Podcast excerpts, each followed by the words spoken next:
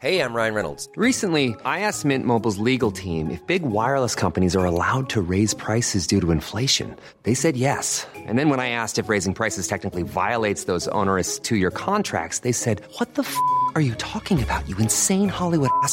So to recap, we're cutting the price of Mint Unlimited from $30 a month to just $15 a month. Give it a try at mintmobile.com slash switch. $45 upfront for three months plus taxes and fees. Promo rate for new customers for limited time. Unlimited more than 40 gigabytes per month. Slows. Full terms at mintmobile.com.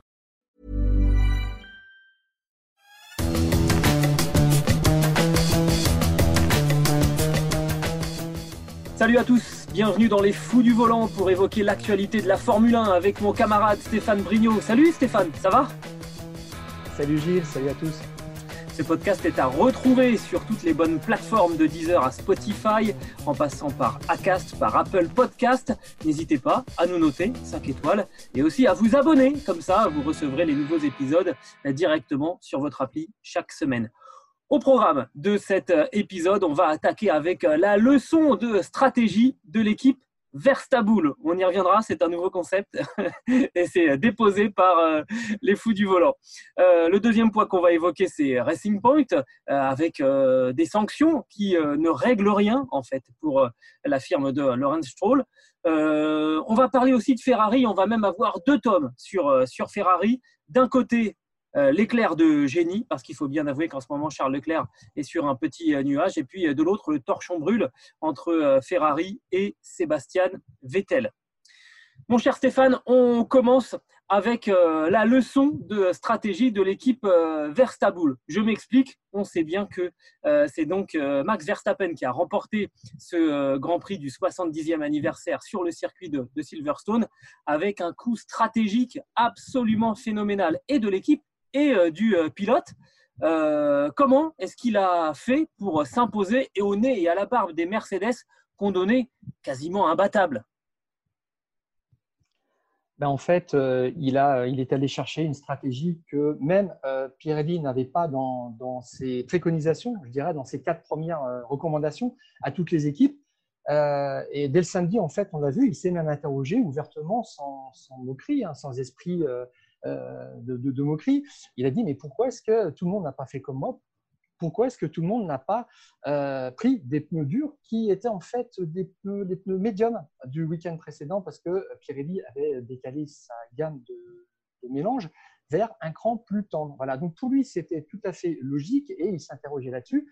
Et Wolf lui répondait poliment, Toto Wolf, le, patron de l'équipe Mercedes, bah, ça n'a quand même que des désavantages c'est quasiment l'assurance de perdre des places au départ. Et puis ensuite, pour rentabiliser cette stratégie, il faut aller très très loin sur un, sur un, long relais, sachant qu'il y avait à peu près 100% de chance de euh, safety cars parce que les cinq dernières années, il y avait une neutralisation, donc ça c'était compliqué. Donc il a pris des risques. Euh, il est un petit peu comme au casino, Verstappen, il a parié et euh, il a gagné. Ne serait-ce qu'au départ, il fallait qu'il gagne une place, il a gagné tout de suite euh, face à Nico Hülkenberg et il a pu dérouler sa stratégie.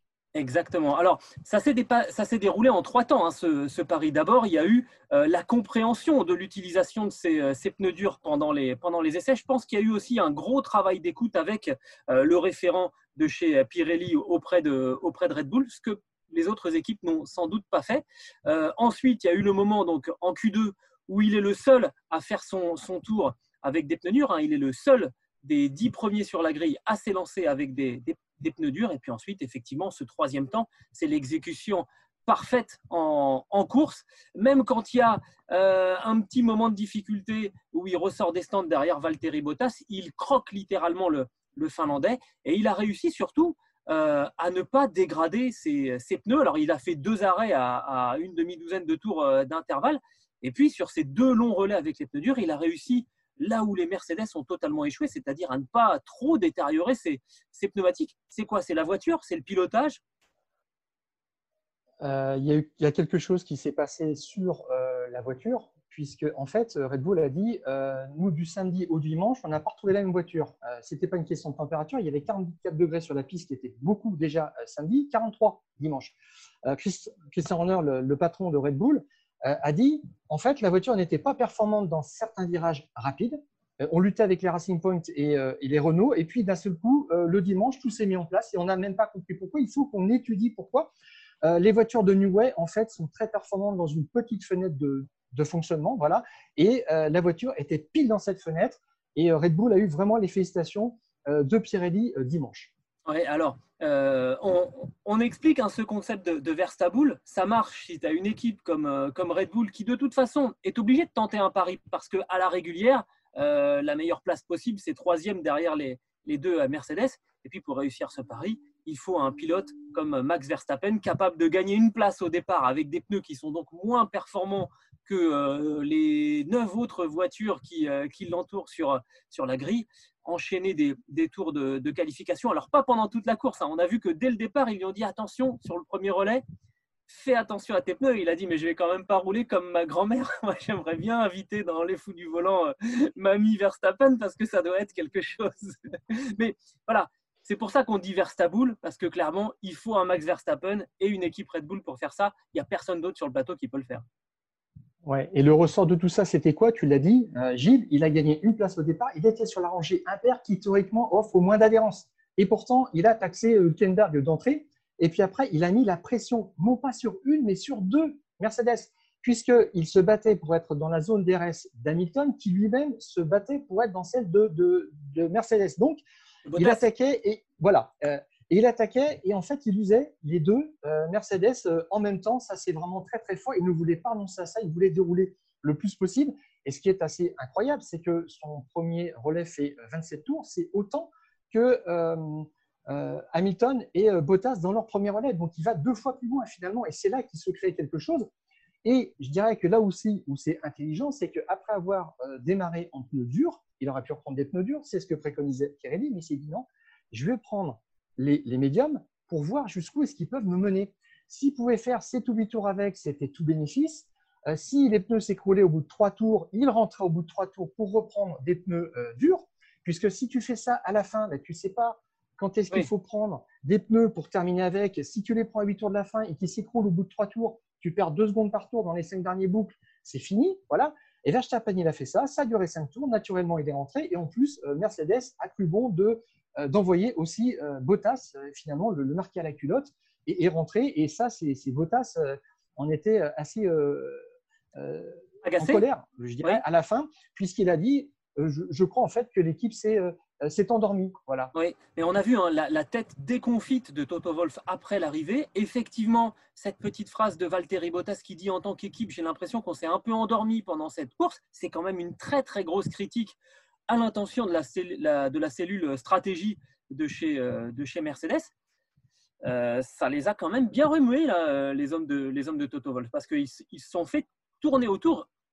J'aime pas employer ce mot, mais euh, ridiculiser, c'est peut-être un petit peu un petit peu fort, mais avec deux voitures, ils auraient éventuellement pu panacher les stratégies. Non, non, ils sont restés vraiment euh, sur une sur une stratégie. C'était le, Grand Prix du 70e anniversaire. C'était une stratégie de septuagénaire chez, chez, les Mercedes pendant que Red Bull innovait, faisait un, faisait un truc complètement fou et, ça a marché. C'est la victoire du panache en fait. Oui, tout à fait. Alors, la victoire aussi d'un racer absolument fantastique, euh, Verstappen, c'est quelqu'un qui surperforme en permanence. C'est sa neuvième victoire, sa huitième, en ne partant pas de la pole position. Il y a d'autres pilotes dans le paddock qui sont accros à la pole position, qui ne peuvent pas gagner sans ça. Euh, Verstappen a, renversé tous les, tous les pronostics. Finalement, il a aussi épaté le boss de Honda, Tanabe, qui a dit euh, on vous met des moteurs neufs, frais, il va falloir performer. Le moteur Honda aime la chaleur. Euh, ça avait été le cas aussi à Spielberg, mais là on est en altitude, c'est pour ça que le moteur n'avait pas performé à cause de ses turbos. Là, il l'attendait, il a été exact au rendez-vous. Et chez Honda, je dirais que ça c'est quelque chose de très important. Ils ont dit, ça nous donne une énorme motivation à nous, Honda et à Red Bull pour continuer. Je rappelle, euh, Honda s'est engagé avec Red Bull jusqu'en 2021. Je pense que ça va continuer. Et je dirais que là où pour bien saisir l'importance aujourd'hui de Verstappen dans le dispositif Red Bull Honda et surtout Honda, c'est que il en vient presque à avoir la même importance qu'Ayrton Senna à l'époque. Euh, Ayrton Senna justifie à lui seul l'engagement de Red Bull, de, Honda en Formule 1, et ça devient la même chose. Et chez Honda, on a aussi des plans, puisque en Formule 2, il y a le pilote maison, Tsunoda, qui a gagné pour la première fois. Donc, euh, ils vont peut-être aussi le pousser chez AlphaTauri et continuer l'histoire et nous raconter une histoire sur, plusieurs années. On verra hein, s'il va chez AlphaTauri ou s'il arrive directement euh, chez, chez, Red Bull. Ça, c'est une autre histoire. On ne va pas trop, trop anticiper, mais vraiment le scénario de ce Grand Prix du 70e anniversaire, il a été euh, magnifiquement orchestré par euh, Red Bull et par Max Verstappen, d'où donc cette, ce concept qu'on invente et qu'on va déposer parce qu'on va se le faire piquer, hein, Stéphane, ce Verstabull. On va, on va passer au sujet des Racing Points avec euh, bah, des sanctions hein, qui sont tombées pour l'équipe de, de Stroll, l'équipe Racing Point, euh, les sanctions de, la FIA, 15 points de retirés au niveau du classement des pilotes et euh, une amende de 400 000 dollars. Ça, c'était donc avant le, Grand Prix. On rappelle les faits, hein, simplement, Stéphane, pour ceux qui suivent ça d'un petit peu loin. On reproche à Racing Point d'avoir copié les écopes de frein de euh, la Mercedes de, 2019, euh, la W10. Euh, Renault a posé réclamation sur trois grands prix successifs et donc le verdict est tombé avant le Grand Prix du, 70e anniversaire. On est en plein abroglio parce qu'il y a eu ces sanctions. Et en même temps, on a choisi ce titre. Ça ne règle rien parce qu'elle continue de rouler avec ses écopes de frein dont on ne sait plus dire si elles sont légales ou, euh, illégales. Personne n'est content. Euh, Laurence Stroll dit il va faire appel et toutes les équipes euh, qui ne sont pas contentes non plus, Renault, Ferrari, McLaren, disent nous aussi on va, porter, on, réclamation aussi, on, va faire appel. On va, va jamais s'en sortir de cette histoire, Stéphane. Alors là, c'est toute la difficulté finalement d'écrire des règles, puisqu'on a eu une règle qui dépend de, de pièces techniques finalement qui se retrouvent dans un volet sportif, c'est-à-dire des, des, pièces listées qu'on a le droit d'acheter à, un constructeur concurrent et d'utiliser sur sa propre voiture. Et cette liste-là, c'est restreinte d'une année sur l'autre. Et, euh, Racing Point, finalement, s'est retrouvé, on ne sait pas encore comment. Il y a une livraison de pièces le 6 janvier, des COP. Et ces pièces qui n'avaient jamais été montées sur la voiture l'année dernière se sont trouvées sur la voiture de cette année. C'est pour ça que Ferrari euh, Renault, euh, McLaren et Williams ont, porté réclamation en fait contre la sanction. Euh, c'est vrai que ça serait assez logique euh, s'il y a une infraction sur le plan technique que les voitures soient disqualifiées, tout simplement. Voilà. alors là, Racing Point va jusqu'au bout de sa logique en disant nous, on n'a jamais triché, on ne comprend pas ce qui se passe, on, nous prend, on nous prend pour des tricheurs, pour des voleurs. Voilà, c'est pas logique. Laurent Stroll dit j'ai jamais triché. Alors Laurent Stroll, quand il s'attaque quand même vertement à ces quatre équipes, c'est des équipes qui ont remporté en tout, j'ai regardé, 36 titres euh, pilotes et 35 euh, constructeurs. Voilà. Donc ça fait quand même euh, un paquet. maintenant, ce qui gêne un petit peu le trouble. Pardon Stéphane, mais Laurent Stroll, ces voitures, elles ont été vérifiées à, Melbourne. Voilà, c'est ça, tout par à fait. La FIA, Alors, par la FIA, et elles ont dit c'est bon. Alors qu'est-ce qu'on fait? Tout à fait, tout à fait. Mais ce qui, ce qui me gêne, c'est qu'il ne veut pas reconnaître que finalement, ils ont exploité finalement un vide juridique et c'est là la difficulté d'écrire un règlement technique, c'est qu'il faut le border, il faut qu'il soit inattaquable et c'est pas le cas. Et c'est ça qu'il faut résoudre aujourd'hui. Euh, voilà. Euh, ce qu'il faudrait, c'est que Racing Point puisse fabriquer ses écopes de frein arrière et on en resterait là. Voilà. Et ce qui est gênant aussi finalement dans cette histoire, c'est que ça commence à avoir des effets de bord sur, sur Mercedes. Chez Daimler, apparemment, ça grogne, ça agace le, rôle finalement euh, de Toto Wolf qui a des activités un petit peu auxiliaires, qui est euh, actionnaire à 1%, c'est pas grand-chose, mais 1% d'Aston Martin. est actionnaire à 30%. Martin, à mon avis, c'est déjà plus que ce qu'on a tous les deux. Hein. voilà, tout à fait. Mais ça veut dire que bon, bah, si euh, son, sa collaboration technique permet de mettre en lumière Aston Martin, ça permet de valoriser finalement la marque, donc quelque part indirectement il s'y retrouve. Toto Wolf, il est actionnaire à 30% de l'équipe Mercedes. Il a gardé 5% aussi départ dans Williams. Il en avait 15% quand il est arrivé chez euh, Williams en 2009. Voilà, il essaie de s'en débarrasser. Et puis, il est le manager un petit peu en sous-main de Valtteri Bottas. Il est le manager plus officiel de euh, George Russell.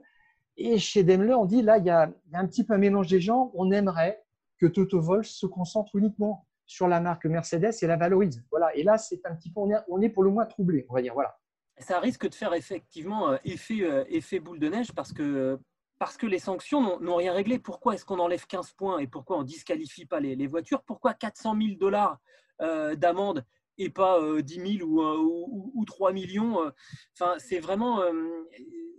cette sanction, elle est vraiment, on dit, elle ne règle rien et l'histoire est loin d'être terminée.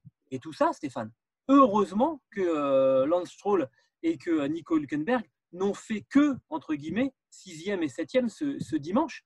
Parce que imagine que les, les, Mercedes Rose, euh, les Racing Point, soient troisième et quatrième à, à, chaque Grand Prix derrière les, derrière les, Mercedes. Ça serait, un, ça serait un, scandale, un scandale total. Il faut quand même rappeler euh, que les 15 points qui ont été enlevés à, Racing Point au niveau du classement des, constructeurs a fait passer donc, euh, les hommes de, de Laurent Stroll à la cinquième place du classement des, des, constructeurs. Ils ont désormais 41 points au lieu des 56 qu'ils avaient marqués euh, qu'ils ont marqué. Euh, et sinon, il serait devant Ferrari et il serait devant, devant McLaren. Ça, ça fait des ordres. Cette histoire, elle est loin d'être terminée parce que si tout le monde fait appel, il va falloir tout remettre euh, à plat. Et la FIA va de nouveau devoir gérer ce cas qui est quand même très très délicat. Oui, tout à fait. Alors, on va voir comment ça va tourner maintenant. Je, pense qu'on va avoir un apaisement parce que euh, Renault n'a pas porté réclamation. En fait, c'est la FIA qui a pris l'initiative euh, d'appliquer une réprimande euh, dimanche à Racing Point pour dire vous avez couru avec des écopes qui ne sont pas de votre propriété intellectuelle. Voilà. Donc ça, c'est quand même un petit peu gênant. je ne pense pas qu'on va, on va aboutir maintenant à une, disqualification sur toute la saison des, des Racing Point parce que c'est un petit peu l'idée aussi, en tous les cas, sur ces trois grands prix. Mais c'est vrai que ça ne fait pas de la bonne publicité pour la Formule 1 qui s'était mise en ordre de marge dans cette euh, crise sanitaire, qui avait tout bien fait et qui même euh, le week-end du 70e anniversaire, en fait, euh, tombe dans, dans, dans, des polémiques que, le grand public ne comprend pas trop et qui sont regrettables. Il va falloir euh, rapidement régler ce problème, mais ça ne sera pas rapide. Et là, il va y avoir grosse négociation parce que Laurent Stroll, on ne lui fera pas l'envers. C'est un, un, homme d'affaires et tout ça, ça va se, ça va se négocier en, en sonnant euh, et, en trébuchant, en espérant que ça fasse effectivement euh, pas trop de dégâts collatéraux. On évoquait, euh, on évoquait Toto Wolf. effectivement, là, il y a, des et notamment des responsables aussi à la FIA hein, qui là est resté quand même un petit peu, un petit peu dans le flou trop longtemps, je pense. Et il va falloir régler rapidement tous ces, tous ces soucis. On a un gros dossier qui nous attend, mon cher Stéphane, pour euh, cette euh, émission euh, post-Grand Prix du 70e anniversaire. C'est le dossier Ferrari avec, j'ai envie de dire, le rouge et le noir chez, Ferrari. D'un côté, Charles Leclerc, hein, on a parlé de Leclerc de, génie parce que vraiment, il est encore allé chercher une quatrième place qui semble euh, sortir euh, tout droit d'un conte de fées pour, euh, pour la Scuderia et en même temps donc Sébastien Vettel avec qui le, torchon brûle par, rapport à, par rapport à Ferrari. D'abord, la lumière, l'éclair de génie, Charles Leclerc, quatrième ce dimanche avec une gestion des, des, pneumatiques absolument exceptionnelle. Un seul arrêt, on se demande comment il a fait pour chouchouter ses pneus comme ça une attitude ultra positive vis-à-vis de son équipe, vis-à-vis de, ses résultats. Il a pris sur lui quand il a fait son erreur en Styrie et qui s'accroche avec, euh, avec euh, Sébastien Vettel en disant c'est de ma faute, il n'y a pas de problème, on ne perd pas de temps à discuter, mais à, mais à pas. Et là, ce week-end, il a fait quelque chose quand même de très très fort, Stéphane, et c'est là-dessus que je voudrais t'entendre. Il a réussi à faire plier la stratégie de Ferrari qui ne voulait pas euh, ne faire qu'un seul arrêt. Et c'est lui qui a insisté en disant on va le faire comme ça, ce qui lui permet de prendre euh, cette quatrième place aujourd'hui et d'être quatrième du championnat avec un total de 45 points. C'est un Leclerc taille XXL qui a pris euh, sa place de patron dans cette équipe, non? Alors je dis, tu as parlé effectivement de, Leclerc comme le, pilote référent maintenant chez Ferrari. Je dirais qu'il était en quelque sorte en mode baron rouge euh, puisque là, il a, imposé euh, une attitude de leader par rapport à, l'équipe et il a piloté en fait sur le fil vraiment euh, du vendredi matin au dimanche après-midi. Et il a dit lui-même qu'il fallait que tout se passe bien pour en arriver là.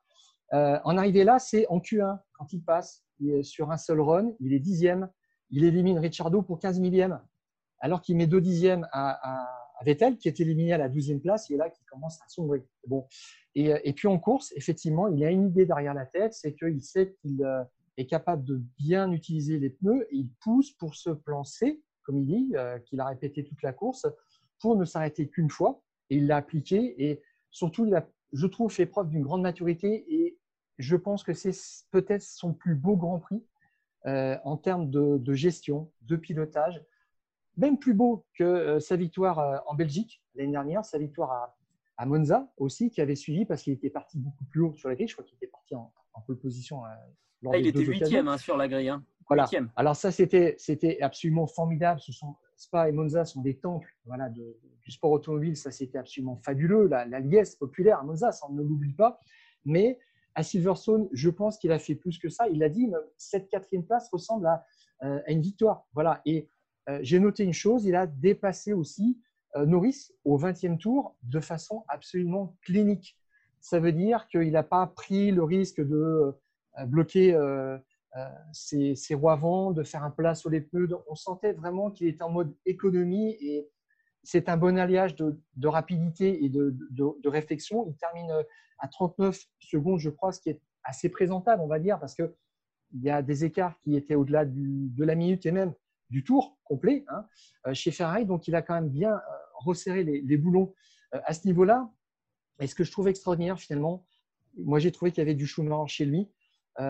Il y a aussi eu du Alain Prost, Alain Prost qui était capable en fait de, sacrifier une qualification, de prendre des pneus, des réglages pour le dimanche en ne pensant qu'à ça et en déroulant sa stratégie. C'est exactement ce qui s'est passé. Et ça n'arrive pas si souvent que ça. L'année dernière, ça avait été le cas une seule fois pour Hamilton en, Russie. Voilà, il faut savoir faire ça, ce sacrifice. C'est extraordinaire. Il partait huitième et arrive quatrième. Alors là, euh, sacré, euh, sacré compliment quand même. hein. Il y a du Schumacher et du Prost chez, euh, Charles Leclerc. Avec, avec tout ce bagage, et il a intérêt à assurer pour les, prochaines décennies parce que, parce que sinon on te le reprochera, cette, cette comparaison. C'est à- la fois donc dans le pilotage où vraiment il a réussi à bien comprendre comment ne pas abîmer ses, ses pneus. Et puis je parlais de son attitude euh, aussi quand il dit euh, voilà cette quatrième place c'est comme c'est comme une victoire. Euh, son sourire, sa, sa façon d'être avec ses avec ses mécanos, j'ai envie de dire ça compte presque tout autant parce que en ce moment chez, chez Ferrari et les mécanos, les mécaniciens, les, les ingénieurs, il faut se souvenir hein, qu'ils sont déjà partis quasiment un mois une première fois. Là, on est dans une deuxième séquence qui dure un mois hein, pour, ceux qui sont, pour ceux qui sont sur place. C'est dur euh, mentalement. Avoir un garçon comme ça, ça vous, ça vous porte. Et on sait ô combien l'aspect mental joue aussi dans une, dans une équipe. Euh, Il n'y a pas que le pilotage, il y a, y a l'attitude vraiment aussi de ce, de ce jeune homme qui porte à lui, à lui tout seul une équipe euh, qui va bientôt fêter son millième Grand Prix. Ouais, et puis il fait preuve d'une grande honnêteté. Il a dit euh, en fait, on a été plus performant, on a surperformé, mais on ne sait pas exactement pourquoi. Lui, il a tout bien fait. Il va falloir mettre le nez dans les datas. Il a dit pour comprendre, parce que si cette situation aussi se reproduit, on, en tirera des enseignements. Euh, c'est de ça que vient finalement le, constat. Je trouve qu'on a, a vraiment eu un tournant. Et Mattia Binotto l'a bien dit, à 22 ans, c'est incroyable ce qu'il a fait. C'est rare pour un pilote comme ça. On attend généralement. Euh, les Prost, les Senna, les Schumacher ont attendu 3, 4 ans euh, pour euh, avoir une telle assise. Mais il a dit aussi, les gens savent que j'ai signé pour 5 ans. On me regarde d'une autre façon dans l'équipe. Et quand je parle, on m'écoute parce qu'on sait que je suis là et je, représente l'avenir de, l'équipe. Voilà.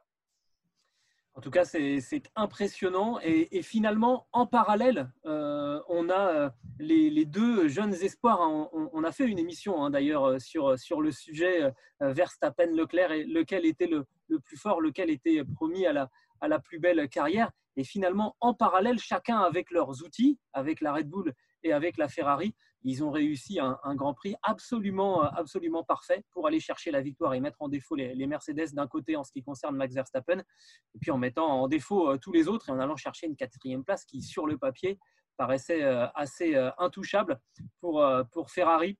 Étonnante, hein, ces, ces, deux trajectoires parallèles.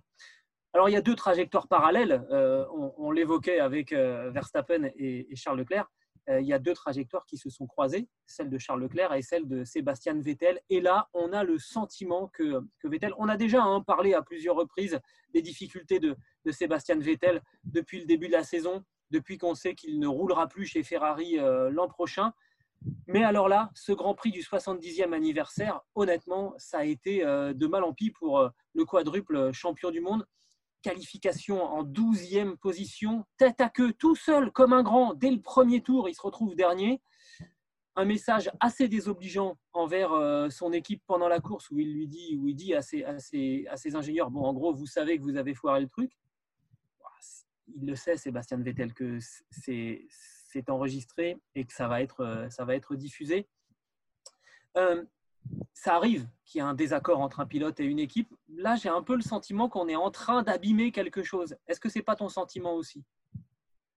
Oui, absolument, Gilles. Et alors, j'ai parlé de, j'ai rapproché euh, Charles Leclerc du, Baron Rouge, donc euh, le surnom euh, de Michael Schumacher. Et je dirais peut-être que Sébastien Vettel se rapprochait du Baron Noir chez Ferrari ce week-end. Voilà. Parce que là, c'est pareil, c'est que pour que Charles Leclerc performe, il fallait que tout se passe bien. Et on sait aussi depuis les années Red Bull que euh, pour euh, Sébastien Vettel, il faut que tout se passe bien. Et là, ça ne s'est pas bien passé du tout. Euh, en essai libre 1, Mattia Binotto a dit on lui a mis un petit peu plus d'appui sur la voiture pour le mettre en confiance parce que ça avait été catastrophique, cataclysmique lors de la première course à Silverstone. Manque de chance. essai libre 2, une casse moteur. Moi, j'ai eu l'impression que la Ferrari saignait. Voilà, il y avait une fuite d'un liquide rouge sous la, sous la, voiture. Je me disais là, ça continue, c'est la Bérésina. et puis, Là, c'était la, tentative du désespoir. En Q2, il essaie de passer avec les pneus tendres, qui, euh, qui était un non-sens en fait pour, pour démarrer une course du, top 10. C'était, euh, c'était l'assurance de devoir rentrer au bout de 5 tours. Voilà, euh, en course. Donc, Et même ça, c'est pas passé. Voilà, tout à fait. Même ça, c'est pas passé. Mais le fait de l'avoir tenté, ça prouvait qu'il était, il est sans solution. Il est, je dirais un peu qu'il est en perdition. Franchement, c'est qu'il coule techniquement. Et du point de vue de son pilotage, il ne se retrouve pas non plus. Et euh, bah, chez Ferrari, on continue euh, d'avoir une euh, voiture qui a peu d'appui aéro et ça, ça ne nous convient pas du tout et la tendance va, se, va s'alourdir. Alors maintenant, il faut compter sur des grands prix à faible appui. Alors, ça ne sera pas le cas à Barcelone ce week-end, mais voilà, il attend certainement avec impatience pas Monza, des circuits comme ça pour, euh, j'irais, se refaire un petit peu voilà, la, Est-ce que tu crois réputation. Est-ce que tu crois qu'il attend ça ou est-ce qu'il n'a pas tout simplement l'attitude de quelqu'un qui a déjà signé ailleurs hein? On, on a évoqué le fait que euh, on l'a vu euh, quitter le, circuit euh, dans la voiture d'un des responsables de chez Racing Point. on pense que c'est fait. Voilà, exactement. on pense que c'est fait, que ça n'a pas été annoncé par égard envers Sergio Pérez qui a donc été mis à l'écart des, grands prix parce qu'il a été testé positif à la, à la Covid. Est-ce que c'est tout simplement pas signé et qu'il est déjà parti? Il est physiquement dans le baquet de la Ferrari, mais il n'y est plus euh, mentalement. Et on sait que si on n'est pas absolument 100%, euh, derrière, on ne met plus un pas devant l'autre. Il est 13e du classement des pilotes avec 10 points. Sébastien Vettel, quadruple champion du monde, il est déjà parti. Alors, tu l'as dit, Gilles, il est 13e au, classement des pilotes. Et ce qui intéresse Ferrari, c'est le championnat constructeur. Et Mattia Binotto a répété de façon déguisée qu'il était bien numéro 2 en disant on essaie de redonner de la confiance à Seb parce qu'on pense au championnat constructeur. Et euh, qui est-ce qui apporte des points de complément au championnat constructeur? C'est le deuxième pilote.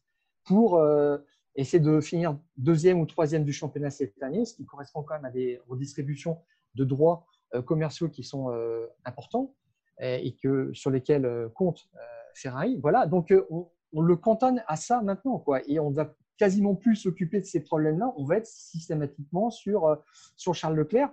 Et euh, euh, je mettais en parallèle, on a parlé au début de la victoire de, de, Verstappen qui avait gagné 8 fois sur 9 sans partir de la pole position. Eh bien, Leclerc, le Vettel, pardon, a gagné 53 fois en Formule 1 dans un état de confiance totale puisqu'il est parti systématiquement du top 3. S'il part au-delà, c'est fini. Et aujourd'hui, s'il part 12e, il arrive 12e. C'est ça le problème, c'est qu'il ne progresse pas. Voilà.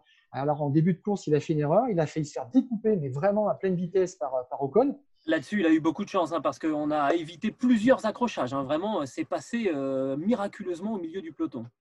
Tout à fait. Et puis Mattia Binotto, qui est quand même quelqu'un qui s'exprime de façon très diplomatique, a dit, euh, en réponse euh, à l'intervention radio du 29e tour, je crois, il a dit Bon, bah, Seb n'était pas content, mais il s'est acheté des problèmes lui-même en faisant ce tête à queue. C'est là qu'il a gâché sa course. Et euh, il était derrière, il était bloqué, je crois, derrière Sainz.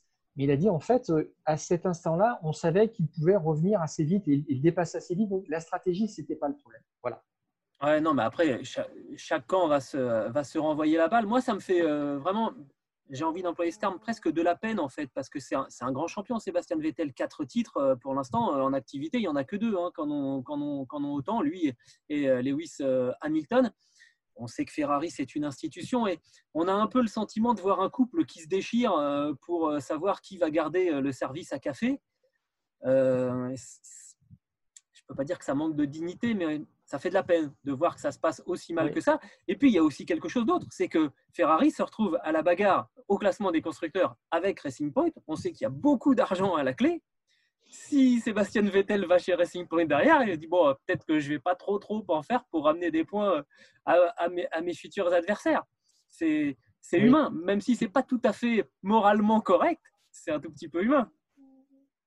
Oui, tout à fait. Et puis on sait qu'en fonction des places acquises au championnat constructeur, l'année prochaine, on allouera aussi euh, des temps de, soufflerie en fait en fonction de ce, euh, classement au championnat. Donc plus on gagne, pour moi moins on a de soufflerie. Voilà. Bon, possiblement. Alors moi, ce que j'ai trouvé un tout petit point positif quand même, parce que Ferrari essaie de, je veux dire, maintenir à flot euh, Sébastien Vettel. Apparemment, ils veulent lui donner un nouveau châssis pour le Grand Prix d'Espagne ce week-end à Montmelo. Et ça, c'est peut-être la dernière carte qu'on a bas. Un pilote, il se plaint de sa voiture. On se pose la question est-ce qu'il n'y a pas qu'on dit un loup Il y a quelque chose de cassé. Des fois, c'est arrivé. Hein.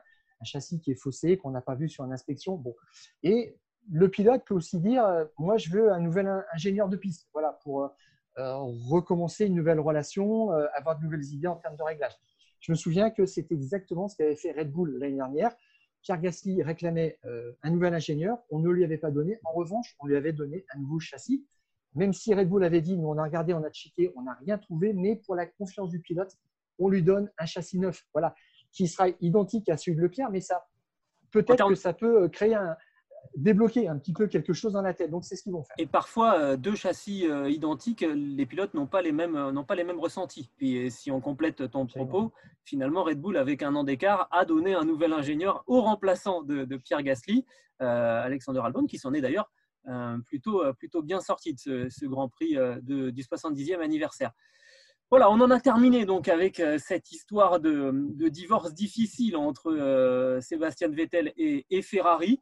Euh, le prochain Grand Prix, c'est donc le Grand Prix d'Espagne à Barcelone, avec des horaires euh, habituels. Hein. séance libre vendredi à, 11h, la qualif samedi à 15h, le Grand Prix dimanche à, 15h10. Tous les résultats, toutes les analyses à suivre sur le site, euh, sur le site Eurosport. Est-ce qu'on ce qu'on a des éléments à, avoir en tête, Stéphane, rapidement pour ce, pour ce. Pour mon mélo, une seule petite chose. Voilà, tout à fait. Il était prévu d'allouer une demi-heure, je crois, de test euh, à Silverstone euh, réservé à Pirelli pour tester les gommes de l'année prochaine, puisque Pirelli, euh, voilà, les voitures évoluent, elles passent un petit peu plus vite, les contraintes sur les pneus ne sont pas identiques. Voilà, les pneus de cette année sont ceux de l'année dernière, et là, Pirelli va modifier ces, pneus pour l'année prochaine. Alors, quand une écurie a un très bon châssis, a une très bonne aéro, que le règlement est constant, ce qu'on peut encore changer, le petit paramètre qu'on peut changer, c'est bah, euh, une épaisseur de carcasse de, euh, pneumatique, c'est euh, un mélange différent de gomme et peut-être que malicieusement, comme ça, Pirelli va pouvoir un petit peu engager une redistribution des cartes. L'an prochain, en tous les cas, on le verra et s'il y a des, des, heureux, surtout après cette séance qui a lieu vendredi à Montmelo. Alors, on verra ça, on suivra cela de, près. merci Stéphane de tes euh, remarques et de ces, euh, de ces échanges. On vous rappelle hein, que vous pouvez retrouver ce, podcast sur toutes les bonnes plateformes. Vous pouvez nous noter, abonnez-vous. On se retrouve toutes les semaines pour, pour faire le point. Quand il y a des grands prix, évidemment. Quand il n'y en a pas aussi, on, on bosse tout le temps. Nous, il n'y a, pas de, a pas de problème. On est comme la Formule 1. On ne s'arrête jamais. Merci Stéphane. À la semaine prochaine. C'est moi qui t'en remercie, Gilles. On coupe le contact. Ciao.